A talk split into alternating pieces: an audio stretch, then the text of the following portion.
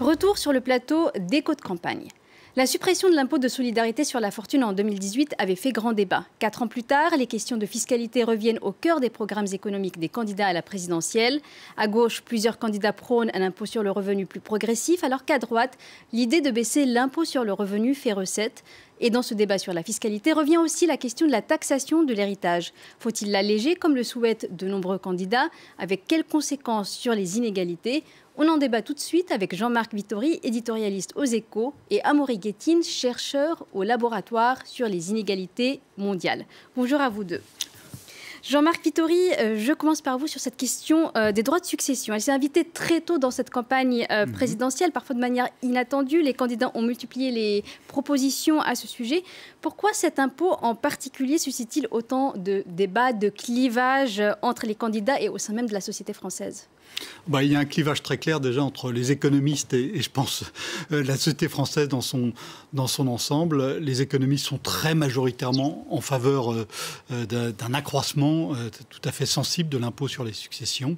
Et les Français, dans leur ensemble, sont très majoritairement opposés à cette mesure. Hein. Il y a des sondages. On en a fait un aux échos au début de l'année où il y avait 80% des Français qui réclament une baisse de, de l'impôt sur le revenu et seulement 16% qui était favorable à une hausse. Et sur les successions, là, on va revenir sur l'impôt sur les revenus, mais aussi, donc, euh, on parle de l'impôt sur les successions. Oui, pardon, je parlais de l'impôt sur les successions. Mhm. Donc 80% euh, pour une baisse de l'impôt sur les successions et, 16% pour une hausse, sachant que l'impôt sur les successions touche en fait très peu euh, d'héritage. De, hein. Il y a seulement 15% des héritages qui sont concernés par, par, cet impôt.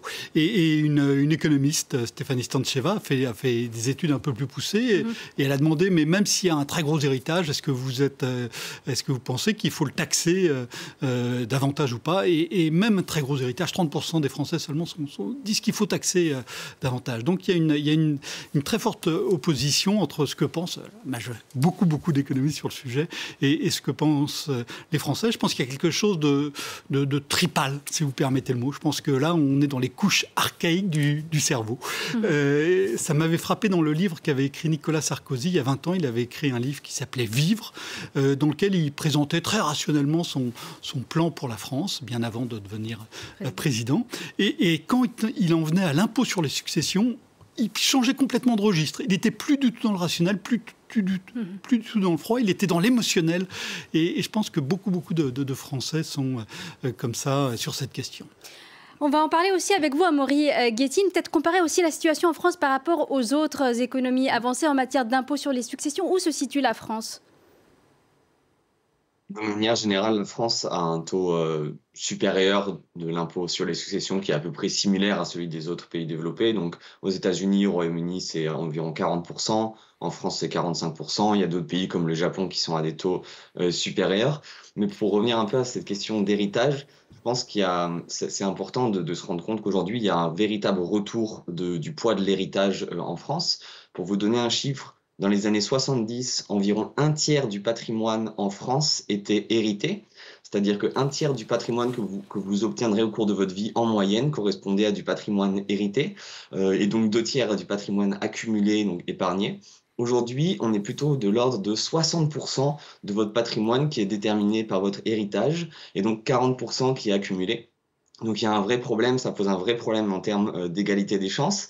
Alors, c'est vrai que l'impôt de succession est effectivement un des, impôts les plus impopulaires en France, mais dans le monde de manière générale, puisque ça touche effectivement à quelque chose de, très sensible et de, très profond, qui est la famille. Voilà, on a envie de pouvoir léguer quelque chose euh, à sa famille. Alors, il faut aussi penser que euh, l'impôt sur les successions doit être pensé de manière complémentaire à d'autres formes d'impôts. Notamment, je pense que l'imposition du patrimoine est une des manières euh, de, pouvoir euh, équilibrer, voyez, les différentes formes d'imposition. L'impôt sur le patrimoine est de manière générale beaucoup plus soutenu, non seulement par les Français, mais voilà, à travers le monde, et il permet de réduire les inégalités tout autant, voire davantage, puisqu'il taxe non seulement le patrimoine qui est hérité, mais également le patrimoine qui est accumulé. Et donc, c'est conjointement que doivent être pensées euh, ces formes d'imposition. Euh, et, ensemble, voilà, ils peuvent contribuer véritablement à réduire les inégalités et on en a bien besoin étant donné ce retour assez spectaculaire de l'héritage aujourd'hui. Jean-Marc Vittori, en parlant de cette taxation euh, du patrimoine évoquée par Amaury Guettine, il y a eu cette réforme au début du quinquennat d'Emmanuel Macron de suppression de l'ISF, de sa transformation en impôt euh, donc euh, sur le patrimoine immobilier. Est-ce qu'on a déjà une première évaluation de cette réforme? On voit aujourd'hui, puisque vous évoquiez les sondages au début, mhm. que la plupart des Français sont pour le retour de, l'ISF. Bah, L'ISF était payé par peu de Français, et donc quand vous demandez aux Français euh, ce qu'ils en pensent, ben, ils sont. voilà, ils disent oui, effectivement, il faut faire payer. Euh, alors, euh, il y a eu toute une série d'estimations sur, sur l'impact de cette suppression. Moi, je pense que c'est très compliqué de faire du, du travail économique approfondi sur cette question parce qu'on est dans des effets de long terme. Mmh. et, quand, quand, on baisse un impôt comme celui-ci, hein, qui est sur, sur, le patrimoine, c'est quelque chose euh, sur lequel les gens se projettent à long terme, et, donc euh, les, effets sont, sont, très, je pense, très difficiles à, mesurer, mmh. effectivement. Des effets difficiles à mesurer. Amaury Guettine, est-ce que de votre côté, vous avez euh, des premières évaluations sur la suppression de cet impôt sur la fortune en France, ou alors est-ce qu'on peut tirer des conclusions par rapport à ce qui s'est fait dans d'autres pays? Je suis assez d'accord, on a très peu de, de recul on ne sait pas vraiment voyez, l'effet euh, de, de, la suppression de cet impôt ou d'ailleurs de sa mise en œuvre, hein, euh, mmh. puisque c'est très très compliqué d'estimer tous les effets potentiels, euh, à la fois sur les individus qui ont du patrimoine, pour ceux qui en ont pas. Il y a tout un ensemble d'incitations. Bon, classiquement, il y a des arguments qui disent par exemple que cet impôt, il incite les plus fortunés à partir ou les plus fortunés à ne pas revenir en France. Bon, depuis la suppression, on ne voit pas de, changement spectaculaire dans les flux de sortie ou d'entrée des plus grosses fortunes. Il y a eu une très légère baisse, mais vraiment c'est un, phénomène euh, très minime. Bien sûr, du côté négatif, il y a la perte de recettes fiscales. Les recettes fiscales n'étaient euh, pas non plus spectaculaires. Si cet impôt avait, avait été mieux mis en œuvre, euh, on pense que les recettes fiscales auraient pu être bien supérieures, de l'ordre peut-être même de, de, 8 ou 10 milliards. Euh, c'est pas, mmh. c'est toujours pas spectaculaire, mais ça permet euh, de réduire les inégalités euh, tout en haut de la distribution, ce qui peut être pensé comme quelque chose de, de, bénéfique pour la société dans son ensemble. Mmh. en tout cas, pour ce qui est des effets économiques, il n'y a pas vraiment voilà, de, de résultats très clairs pour l'instant en tout cas. En parlant de la réduction des inégalités, Jean-Marc Vittori, il y a un autre impôt qui revient aussi dans le débat de cette présidentielle, c'est l'impôt sur le revenu. Certains mhm. candidats, notamment à droite, veulent baisser l'impôt sur le revenu, et puis d'autres candidats, et en particulier à gauche, veulent un impôt sur le revenu plus progressif. Par exemple, Jean-Luc Mélenchon parle de 14 tranches d'impôt sur le revenu. Est-ce qu'il y a urgence à réformer euh, cet impôt, et est-ce qu'on peut aujourd'hui en France le rendre un peu plus progressif? Alors d'abord, c'est un débat euh, très classique. Hein.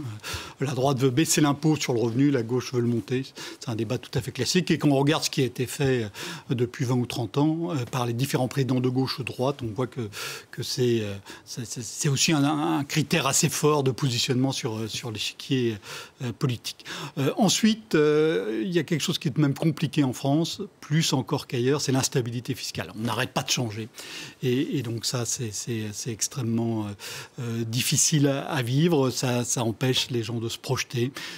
ça empêche tout, toute une série de, décisions. Donc ça, je trouve que c'est voilà, il faut faire un hmm. petit peu un petit peu attention à, bouger, euh, à, ne pas faire sans arrêt, tout le temps des réformes sans arrêt, on a besoin de visibilité. Sans, arrêt le curseur. Euh, enfin, sur la question de la progressivité, mhm.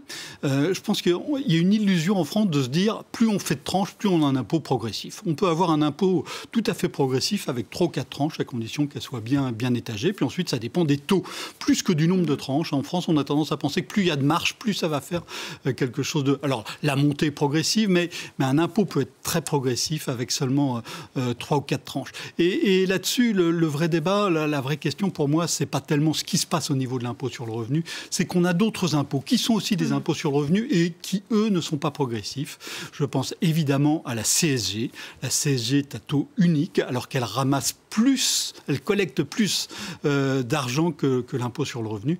Et, là où il y a sans doute une vraie réflexion à faire, c'est euh, pour moi de ce côté-là. Mmh. Euh, Amaury Guettine, pour revenir sur la question de progressivité de l'impôt sur le revenu en France, où en est aussi la France par rapport à d'autres pays en termes de progressivité? Est-ce qu'il y a besoin de rendre l'impôt sur le revenu plus progressif en France?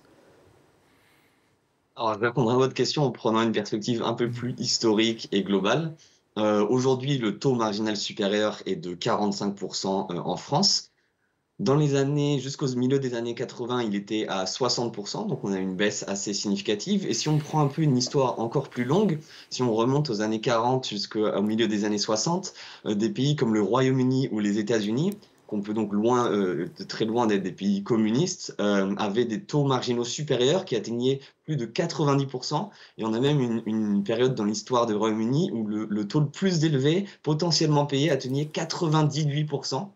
Donc, si on prend cette perspective, euh, aujourd'hui, l'impôt sur le revenu n'est pas euh, particulièrement progressif. J'ajoute à cela euh, qu'effectivement, il y a tout un ensemble d'impôts qui, qui, permettent d'esquiver ou, ou, qui ne sont pas incorporés euh, dans, dans l'impôt sur le revenu, notamment euh, la flat tax mise en place par euh, Emmanuel Macron, mmh. qui implique que l'ensemble des revenus du capital sont taxés non pas au taux le plus élevé, mais au maximum à 30%. Donc ça, ça conduit à une véritable régressivité tout en haut de la distribution du revenu, dans la mesure où les ménages les plus aisés, les plus fortunés, reçoivent l'essentiel de leurs revenus de, en termes de revenus euh, du capital. Donc il y a euh, encore du travail à faire si on veut rendre euh, l'impôt plus progressif. une manière, effectivement, c'est d'augmenter les tranches, de, augmenter le mmh. taux marginal supérieur de l'impôt sur le revenu, mais également, il faut prendre en compte le fait qu'il y a tous ces ensembles de revenus qui échappent à l'impôt sur le revenu, et donc les réincorporer peut être une potentielle solution à, ce problème de régressivité. Merci Amaury Guétine. Jean-Marc Vittori, très très vite, il nous reste 30 euh, secondes. Euh, quelle serait la priorité en termes de fiscalité? La stabilité, c'est ce que vous retenez de, ce qu'on s'est dit? Ben, La stabilité et aussi la simplification. Euh, Amaury le disait à sa manière, on a un système qui reste extraordinairement compliqué et très très peu lisible. Merci beaucoup euh, Jean-Marc Vittori, merci à Maury Guettine. C'est la fin de ce numéro, euh, ce cinquième numéro d'Écho de campagne. Euh, merci à Farah Bouchrak et à Agnès Lecosec pour leur aide précieuse à la préparation de cette émission. Je vous retrouve vendredi prochain pour un nouveau numéro. D'ici là, vous pourrez revoir cette émission sur notre site internet et en podcast sur toutes les plateformes.